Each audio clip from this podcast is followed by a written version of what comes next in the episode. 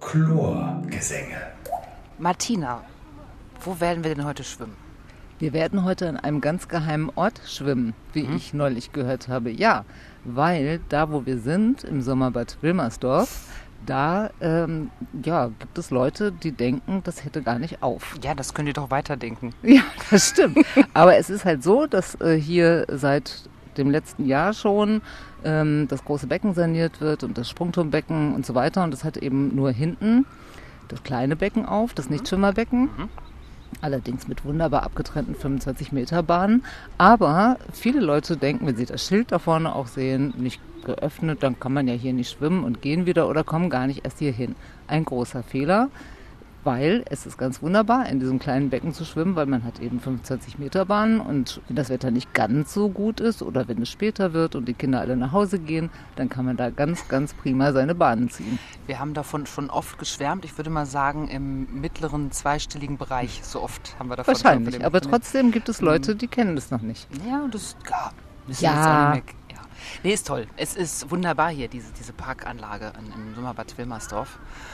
Und wenn ich jetzt meinen Blick hier nach, nach links richte, ich flipp gleich aus. Dieses 50 Meter Becken, das ist, also für meine Begriffe ist es fertig. Das Wasser ist drin, der Boden glitzert blau, man sieht so eine wunderbare cremefarbene Umrandung, so leichte Erhöhung für das Becken. Der, der 10-Meter-Turm lacht mich an, der 5er-3er genauso. Eine Sprinkleranlage ist an, das Bademeisterhäuschen ist schon fertig und es ist eine spiegelglatte Fläche. Da wird man ja wirklich wahnsinnig, wenn man da nicht rein darf.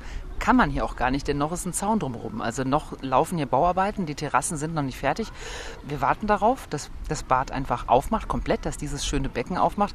Und eben, was mussten wir sehen? Ein Mensch war in dem Wasser. Mehrere. Mehrere Menschen waren in diesem Becken und sind geschwommen. Ich habe auch die Lage identifiziert. Altdeutsch Rücken, also Rückenlage und dann Arme, Beine gleichzeitig. Sowas in der Art und äh, die durften da schwimmen. Ja. Und wenn dieser Podcast erscheint, was dann am 9. August sein wird, kann es auch gut sein, dass es dann wirklich auch für alle geöffnet ist. Nur jetzt ist es das eben leider noch nicht und deswegen, es wird sich lohnen, hierher zu kommen, garantiert. Also wirklich. Es ist herrlich. Es sieht aus wie fertig. Es, es muss ja fertig sein, sonst wäre der ja nicht drin, aber drumherum eben nicht. Also man kann sich freuen, das wird toll hier für den Rest des Sommers. Absolut. Mein Name ist Ute Zill Und ich bin Martina Schrei. und wir schwimmen. Früher, vor vielen Jahren, traten wir das im Schwimmverein, aber lange her. Bis vor kurzem schwammen wir so wie die meisten, mal so ab und zu.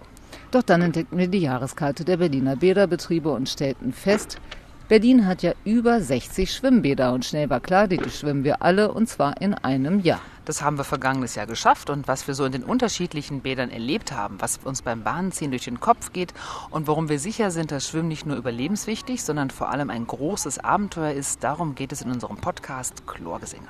Ja, und äh, du hast ja eben schon gesagt, dass ich immer wieder dasselbe erzähle. Das stimmt natürlich auch in gewisser Weise, aber es ist ja so, dass die stetige Wiederholung ne, führt ja dazu, dass man es auch behält. Und was ich auch immer wieder erzähle, ist ja, dass ich ähm, Schwimmstunden genommen habe und wie großartig das war. Und weil das so großartig war, ist die Schwimmtrainerin, bei der ich war, die Laura Linke, die ist auch heute bei uns als Gast. Und sie ist deswegen auch hier, weil sie unter anderem auch hier im Schwimmbad Trainingsstunden gibt. Herzlich willkommen. Ja, herzlich willkommen. Hallo, danke, dass ich hier sein darf. Sehr gern. Ja, du gibst ja auch Schwimmstunden, oder? Ja, genau, die ein oder andere. Mittlerweile sind es ziemlich viele. Ich habe dich ja in der Finkenstein erle erlebt. Äh, Im Winter war eben noch kein Sommerbad auf. Und äh, jetzt machst du es hier im Sommer. Und sag mal, äh, wenn du hier Schwimmstunden gibst, das ist ja immer ganz schön voll im Sommer. Wie machst du das denn? Ich meine, man muss ja ein bisschen Platz haben, um auch wirklich irgendwelche Übungen zu machen und so. Ja, momentan kann ich eigentlich nur den SchwimmanfängerInnen Schwimmunterricht geben. Alle anderen stehen so ein bisschen in der Warteschlange oder Schleife. Das heißt, die Erwachsenen, die wirklich noch gar nicht schwimmen können, gar keine Vorkenntnisse haben und Kinder. Alle anderen muss ich jetzt leider ein bisschen vertrösten. Die kann ich dann nur in der Schwimmhalle Finkensteiner Allee betreuen. Aber da ist jetzt zu, ne? Da ist geschlossen, oder? Genau, also mit Start der Schul-Sommerferien sind ja die meisten Hallenbäder dann geschlossen in Berlin. Das heißt, ab dem 28.08. geht es dann in der Finkensteiner Allee wieder weiter. Und wenn das jetzt hier aber auf hätte, das große Becken, dann würdest du hier Schwimmunterricht geben? Genau, ja, Und das also geht? das funktioniert. Also man kann oder ich darf bis zu drei Leute im öffentlichen Betrieb betreuen, sofern wir das ähm, irgendwo am Rand machen und die anderen Badegäste nicht stören. Und ähm, genau, das ist das, was ich mache. Also ich mache Einzelbetreuung zu zweit oder zu dritt über die Berliner Bäderbetriebe. Und da beschwert sich keiner, ne? Doch, die ein oder andere Beschwerde habe ich schon erlebt. Mhm. Also es gibt auch unangenehme Bekanntschaften, die ich so erlebt habe. Ähm, aber im Großen und Ganzen geht das Ganze schon friedlich vonstatten. Das sind dann wahrscheinlich die, die eine Bahn gepachtet haben. Sowas gibt es ja immer wieder. Und wenn man dann gerade mit Anfängern und Anfängerinnen am Rand ist, logischerweise, kann ich mir vorstellen, dann werden sie sagen, das kann ja nicht sein, gerade hier. Ähm, Schwimmanfänger, Anfängerinnen, sagst du, ähm, es sind wirklich viele, die jetzt noch, die nicht schwimmen können. Man, also im Erwachsenenalter sind ja auch Menschen im Erwachsenenalter, um, über die wir jetzt wahrscheinlich gerade sprechen. Ja, also ich glaube, dass wir gar nicht mitbekommen, wie mhm. viele Menschen nicht schwimmen können, da denen auch meistens den, der Mut fehlt, überhaupt zu kommunizieren oder mhm. irgendwie den Schritt zu machen, sich Hilfe zu suchen. Und da habe ich jetzt gerade äh, auch einen, der Mitte 40 ist und diesen Schritt gewagt hat. Und ich merke, dass doch Bedarf da ist und er sich auch umgehorcht hat und natürlich die Menschen auch trifft oder mit denen kommuniziert, die sich dann auch outen in Anführungsstrichen und sagen, ja, hey, mir geht's genauso.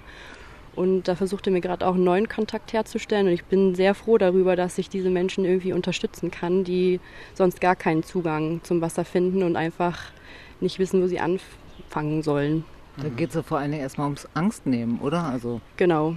Ja, also mit ihm habe ich zum Beispiel jetzt auch zwölf Stunden erstmal gebraucht ähm, um genau diese Angst zu überwinden und erstmal den Kopf unter Wasser zu nehmen und sich im Kontext Wasser überhaupt wohlzufühlen. Aber es funktioniert. Also es ist nicht so, dass es nicht funktioniert. Also ich kann allen Menschen Mut machen, mhm. im hohen Alter teilweise auch noch äh, schwimmen zu lernen.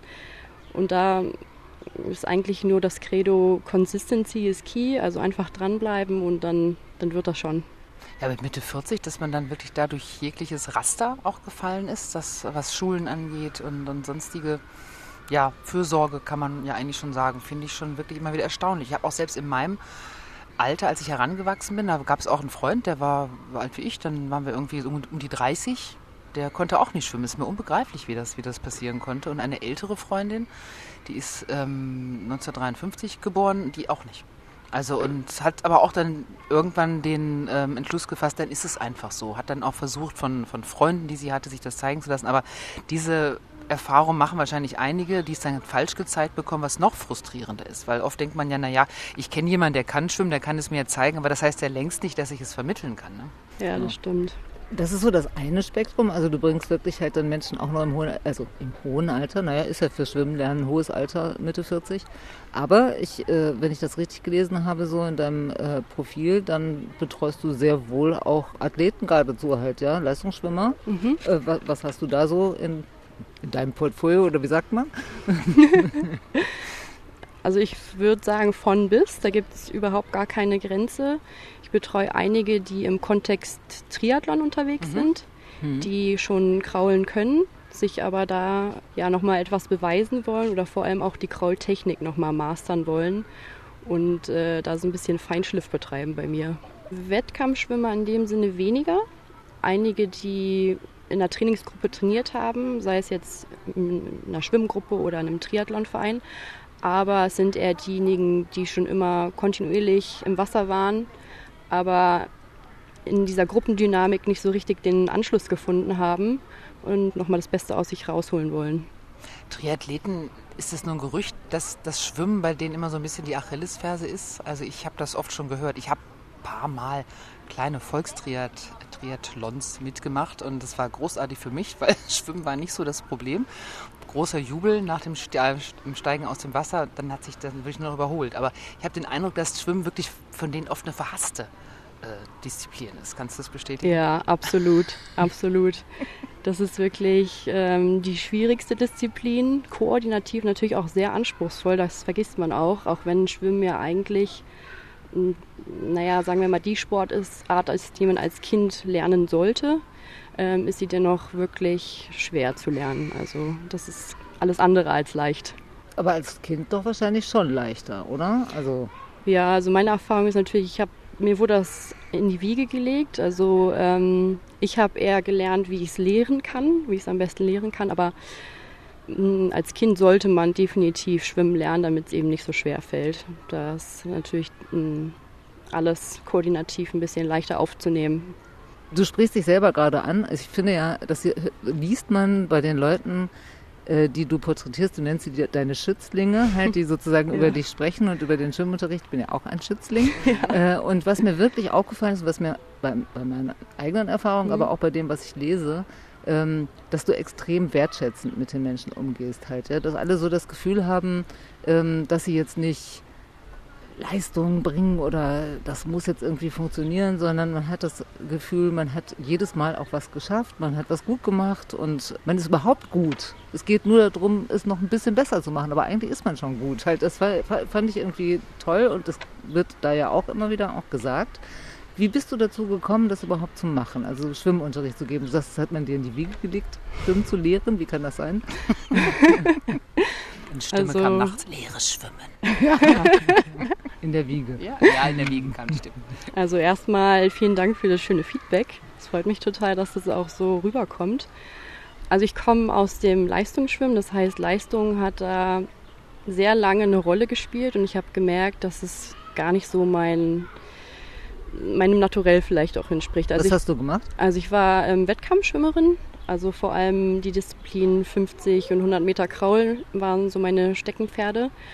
Und danach äh, hatte ich kurz eine Auszeit im Auslandsjahr und bin wiedergekommen und bin dann nochmal in den Leistungssport so reingerutscht, sage ich mal, im Kontext Triathlon in dem Fall. Mhm. Also habe ähm, sowohl beim Schwimmen als auch beim Triathlon Bundesliga-Luft geschnuppert, mhm. wenn man so will. Oh, okay. aber jetzt im Nachhinein sage ich mir, es war eine schöne Erfahrung, aber ich möchte es den Menschen auch weitergeben, also alle meine Erfahrungen, die ich gemacht habe. Und ähm, ist deswegen auch gar nicht so wichtig, da auf Leistung zu gehen, sondern eher, was kann jeder Einzelne aus sich rausholen im Kontext Schwimmen. Und das ist das, was mich eigentlich täglich antreibt, dass ich gerne Menschen motiviere, dass sie über ihren eigenen Schatten springen. Und ich glaube, in meinem Fall muss ich auch sehr oft über meinen eigenen Schatten springen und ähm, mag es eigentlich beim gar ja ich, ich mag es eigentlich gar nicht so sehr im, im Mittelpunkt zu stehen. Und ich meine so ein Wettkampf an sich ist ja schon immer spot on. Ja klar klar. Startpfiff los. All eyes on you genau. genau. Also da freue ich mich da so ein bisschen rauszugehen aus dieser Rolle und zu sagen ähm, ich ich betreue euch und wir schauen einfach mal wie weit wir gehen können. Wie viele Jahre hast du das gemacht Leistungsschwimmen? Leistungsschwimmen eigentlich so von, von klein auf ab sechs Jahren. Also da kann man es ja noch gar nicht Leistungsschwimmen nennen. Das ist, man wird ja da so langsam herangeführt und dann bis zum Abitur und kurz danach nochmal so ein bisschen wieder so ein paar kleine Wettkämpfe gemacht. Konnte es dann doch nicht sein lassen.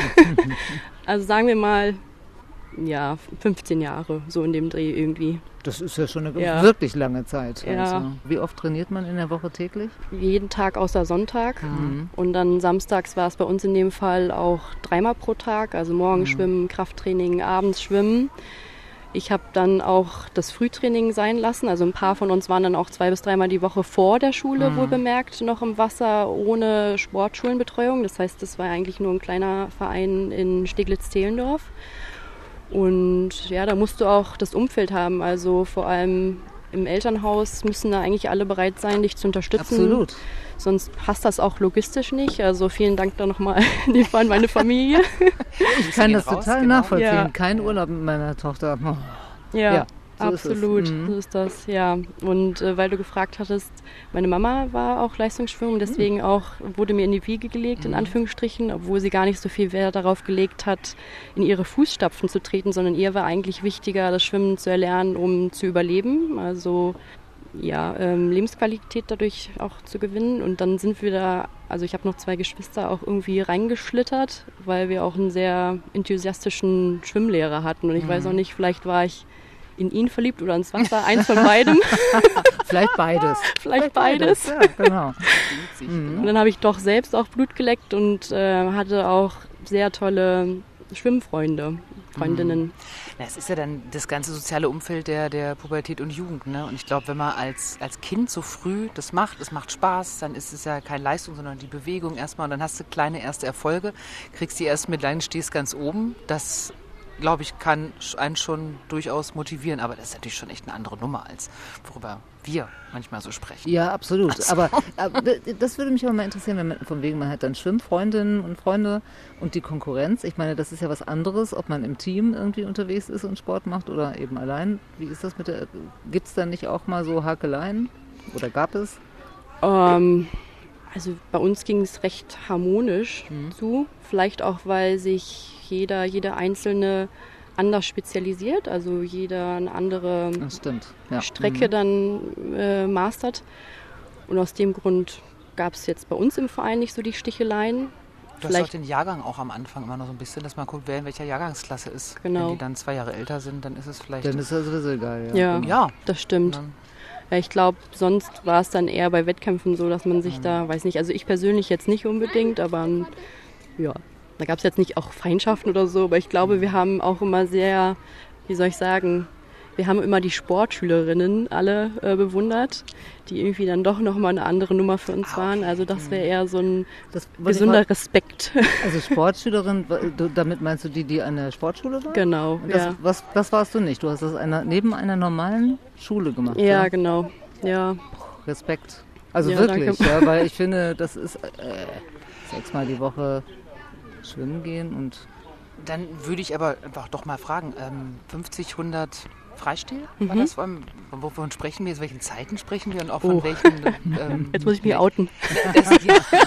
naja. Ute will das wissen. Ich wäre da ja. Ich, ich, kann es ja ich kann es ja rausschneiden, wenn es sonst jemand interessiert, was ich aber nicht glaube, weil und in welchem Platzierung man dann auch sozusagen auf, auf Landesebene und Bundesebene vielleicht ist. Ja, also so weit bin ich dann auch hm, nicht okay. gekommen, aber um es so ein bisschen vielleicht einzuordnen, über 100 Meter Kraul so um die Minute. Ich weiß gar nicht, ob ich jemals die Minute geknackt habe. Ich bezweifle es gerade. Ähm, und über 50 Meter waren es dann so um die 27 Sekunden. Genau. Ute guckt, wie soll ich sagen, respektvoll, ja? Begeistert. Ja, die 100 Freistil ist schon, ist schon eine Nummer. Also so um die Minute tatsächlich. Ja. Also 50, das ist auch super. Unter 30 war ich auch mal, unter 30 Sekunden auf 50 äh, Freistil. Das war auch schon eine Weile her, ja. ne? ja. Natürlich ist es eine Weile her, hallo? ist deutlich her. Aber äh, Minute haben. weit, weit, weit, weit, weit, weit davon entfernt. Also Echt? Und das ist ohne an der Sportschule gewesen. Weil das heißt ja immer, Sportschule ist ganz gut, wenn man so auf so einer Ebene schwimmt und weil man da auch eben unterstützt wird und so, aber ne? Wolltest du nie? Ähm, ja, hat sich, ich weiß auch gar nicht, hat sich gar nicht so ergeben. Ich glaube, dann war man so ein eingefleischtes Team, mhm. hat sich gar keine Gedanken mehr darüber gemacht, hat alles gepasst. Ähm, meine Mama und mein Papa haben das so mitgemacht äh, und ich glaube, weil meine Mama auch in dem gleichen Verein aufgewachsen ist, war es sowieso sehr familiär. Mhm. Und ähm, in meinem Fall kam, stand das gar nicht zur Debatte. Also ich habe kein keine einzige Sekunde darüber nachgedacht irgendwie. Also im Nachhinein wäre es natürlich eine bessere Unterstützung gewesen, weil in so einem kleinen Verein gibt es gar nicht die Möglichkeit, jeden einzelnen Sportler, jede einzelne Sportlerin zu betreuen, mhm. vor allem was die ganzen Spezialisierungen oder Disziplinen dann angeht, sondern wir alle haben das gleiche Training absolviert. Mhm. Da gab es keine Unterscheidung, maximal was die Lage angeht. Also wenn wir Serien geschwommen sind, dann hat unser Trainer gemeint, ja, ähm, Diejenigen, die die Hauptlage Rücken zum Beispiel haben, schwimmen jetzt die ganze Serie in Rücken, alle anderen dann mhm. in ihrer entsprechenden Lage, so als Beispiel. Und das war so die, die einzige Unterscheidung. Und vielleicht auch noch beim Krafttraining natürlich, da wurde auch geschaut, was mhm. können wir überhaupt leisten. Aber sonst ähm, haben wir nicht alle irgendwie einen einzelnen Trainingsplan erhalten. Und auch sonst andere Aspekte wurden gar nicht beleuchtet. Also vielleicht Mentaltraining, das ist so ein bisschen hinten übergefallen. Ähm, Ernährung eigentlich auch. Also da gibt es schon viele Themen, die dann in so einem Verein gar nicht beleuchtet werden, sondern dem wird man überlassen. Du studierst äh, in Potsdam ja. auf Lehramt, also wann kam der Gedanke Sport auch? Ja, also das mhm. heißt, du machst nicht nur jetzt hier Schwimmtraining quasi, was man privat buchen kann, sondern du lernst das Lehren auch richtig. Mhm. Ähm, wann kam dir der Gedanke, das zu machen? Also ich merke, ähm, dass ich sehr motiviert bin oder warum ich jeden Tag aufstehe, formulieren wir es so, mhm. ähm, andere Menschen zu motivieren. Und ähm, da kam mir das, das Lehramtsstudium natürlich sehr recht. Und warum ich mich dazu entschlossen habe, Sport in dem Fall zu studieren, ich glaube, mein anderer innerer Motor ist, dass ich es liebe, mich koordinativ herauszufordern und einfach jegliche Bewegungsabläufe zu erlernen. Und ja, deswegen ist das eigentlich eine schöne Kombination, beides miteinander zu vereinen. Also einerseits zu lernen, wie ich lehre und auf der anderen Seite auch mit Menschen einfach zu arbeiten, egal ob mit Kindern oder Erwachsenen oder mit Gruppen oder Einzelbetreuung jetzt in dem Fall. Das ist etwas, was mir sehr viel Freude bringt. Also Martina hat ja ganz begeistert davon erzählt, nachdem sie schon in der ersten Stunde bei dir gewesen ist und sie sagte, ich lerne jetzt hier richtig Kraulschwimmen und dafür schwimme ich vor allem Rücken. Da war sie, genau. äh, ich so, äh, ja, dann hat sie es mir auch erklärt, ja, das muss man so und so machen.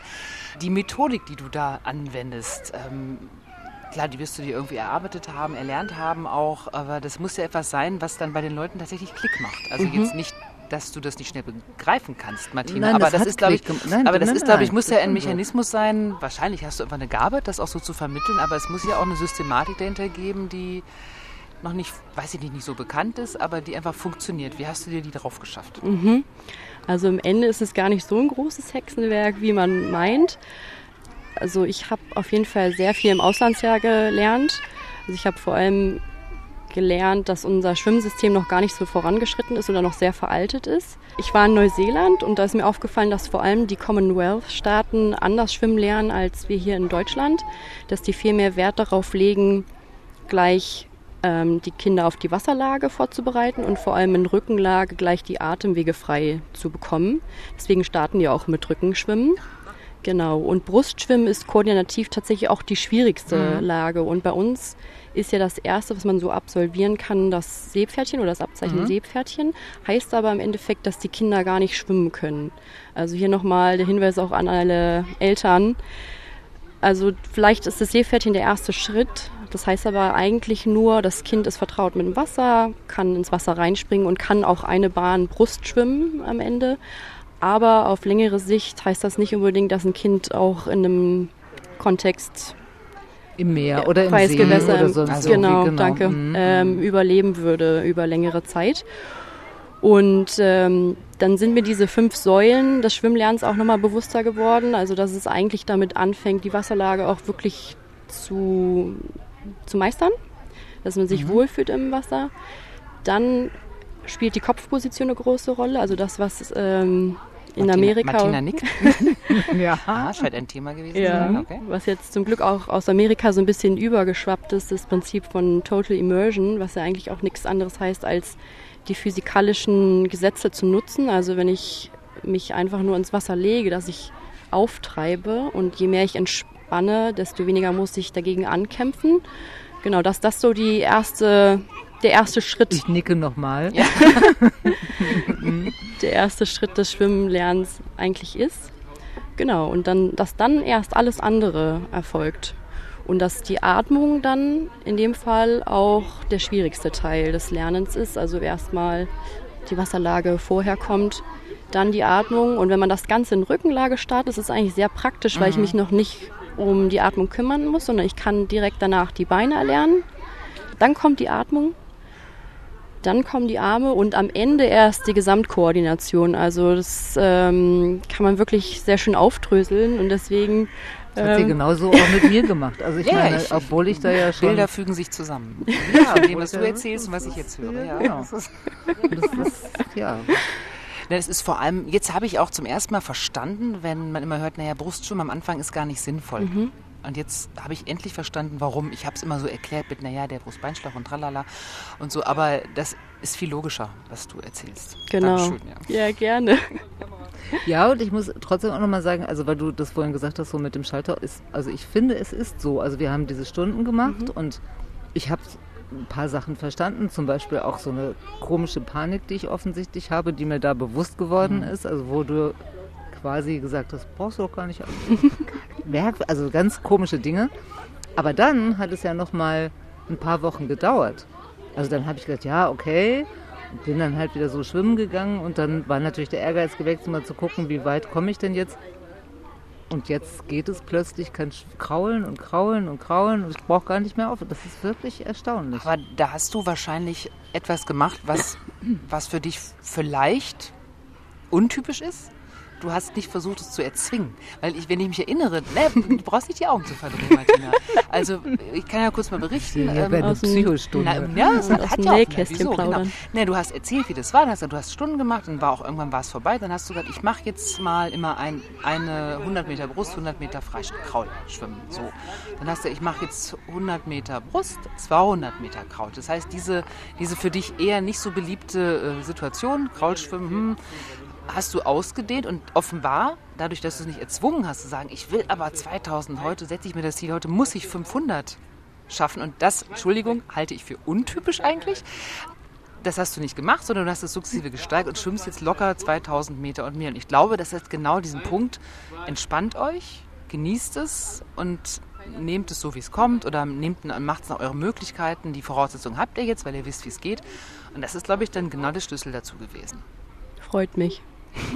Jetzt brauchst du gar nicht so verkniffen zu gucken. Das, war jetzt eigentlich das ist die Sonne, die mich hier blendet. Ich gucke überhaupt nicht verkniffen. Also so war's. Ja.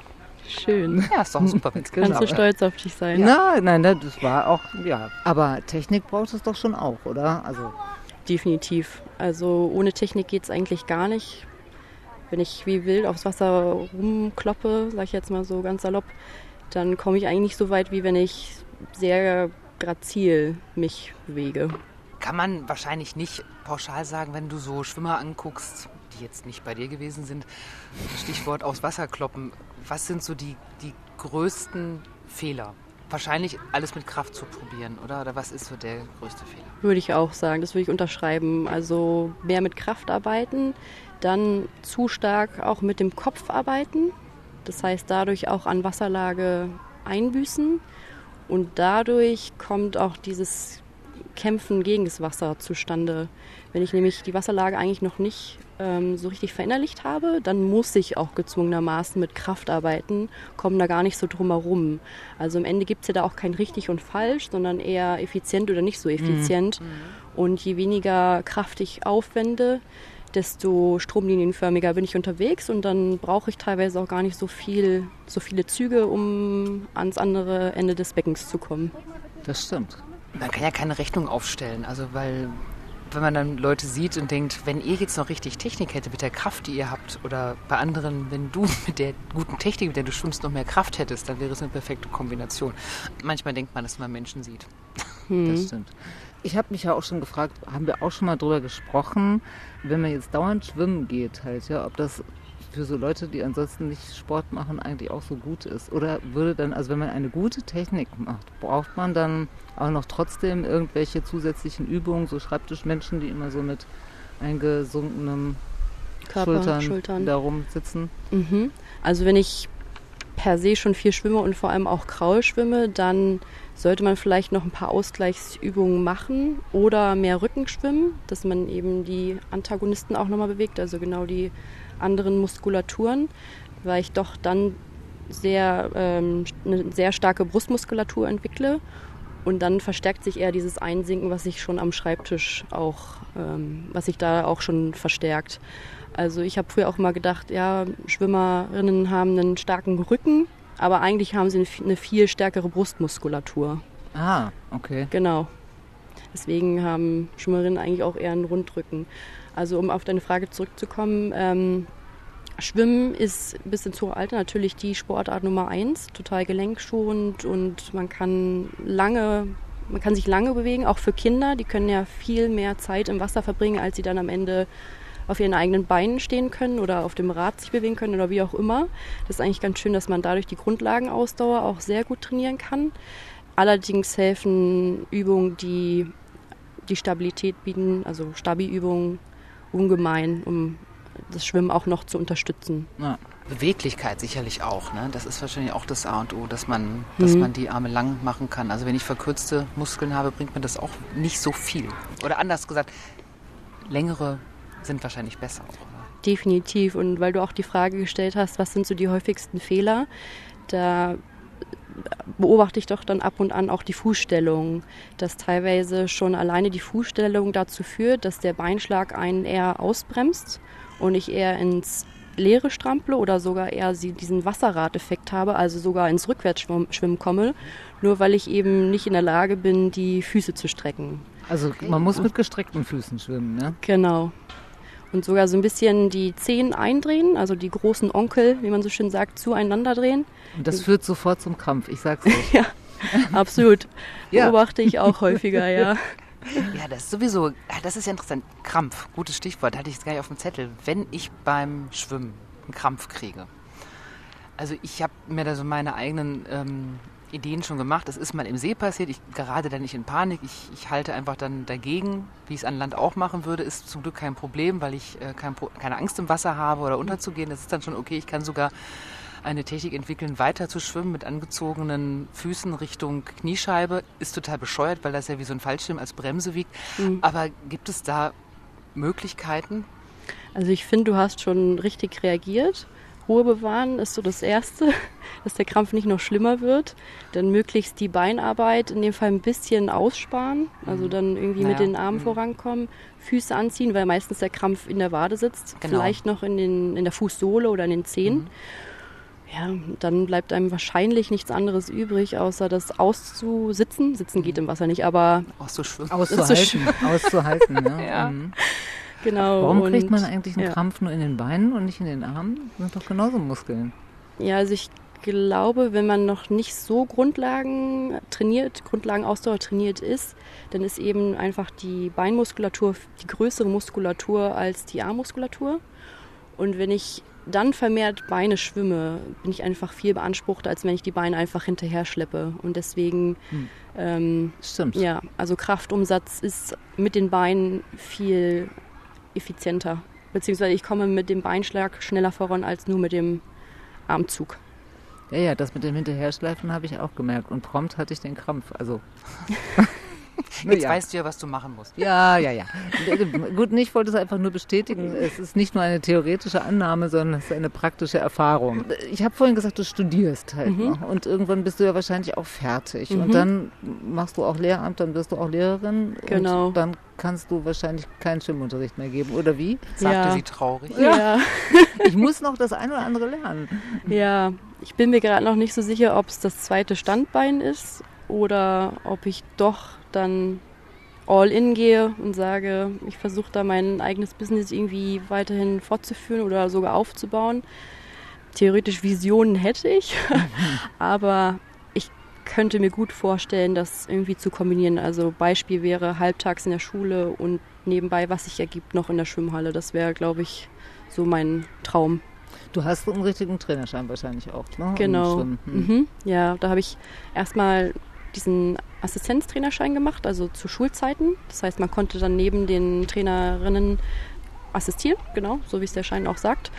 Dann kam der C-Trainerschein und dann habe ich noch den B-Trainerschein hinten rangehängt Fragen während des dich da deine Schü äh, Schülerinnen und Schüler, egal ob Erwachsene oder Kinder, äh, fragen die eigentlich nach sowas? Äh, in der Regel nicht. Nee, Einen ne? Fall hatte ich mal. Also Ehrlich, eine ja? Frau wollte es mal ganz besonders äh, oder ganz genau wissen. Lustigerweise hatte sie sich danach dann nie wieder gemeldet. Die will mich jetzt zur Leistungsschwimmerin machen.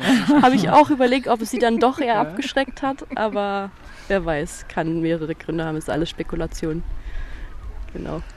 Tja, Tja, also ich kann nur sagen, ich kann es nur empfehlen. Wir werden in die sogenannten Show Notes deine Kontaktadresse reinschreiben. Swimtrim, Laura Linke. Dankeschön. Kommt da alles noch rein. Ich könnte mir vorstellen, auch irgendwann nochmal vielleicht nochmal ein Stündchen zu nehmen, mal sehen. Ute, du wahrscheinlich nicht, weil du kannst ja schon schwimmen, ne? na, wenn ich das so höre, weiß ich gar nicht, ob ich das nicht auch brauchen könnte. Ich muss Ziele definieren und dann muss ich überlegen, ob, Ah, äh, mir ob fällt mir auch noch was ein. Mir fällt auch noch was ein. Es war nämlich so, du wolltest doch da noch so ein äh, Leistungsschwimmabzeichen machen. Ich Ja. meine, dafür ist es ja vielleicht gar nicht schlecht. Sehr gerne. Ich freue mich so auf die Trillerpfeife. Ja, also ich, ähm, Und die ich, Stoppuhr. bin, ich bin begeistert und ich, ja, ich, ich, ich lasse mal sacken. Das ist schon, hat sich schon sehr, sehr gut angehört. Ich habe ja auf dich vertraut, Martina, auf das, was du erzählt hast, aber jetzt habe ich ein Gesicht vor Augen und ähm, bin echt schwer begeistert. Ja. Dankeschön. Und sich weiter auszubilden ist im Übrigen ja auch das Niemand Stichwort. nennt nie aus. Genau, und das ist auch das Stichwort für die nächste Folge, nämlich dann sind wir ja im Sommer Bad Mariendorf, Rixer Straße, und da werden wir dann mit der zuständigen Frau für die Ausbildung der Schwimmmeister reden. Und da freue ich mich ehrlich gesagt auch drauf, weil ich würde wirklich gerne mal wissen, was gehört da eigentlich alles zu, zu dieser Ausbildung und wie vielfältig ist das und das wird sie uns hoffentlich dann alles erzählen. Da freue ich mich. Ich auch. Spannend. Ich Ja. auch. Danke, Laura, dass du bei uns Ja, warst. vielen Dank. Ja, vielen Dank für die Einladung. Ich fühle mich total geschmeichelt. Dankeschön. Genau, tschüss Laura, tschüss Martina. Tschüss, Ute. Tschüss, Laura. Tschüss Martina. Tschüss Ute.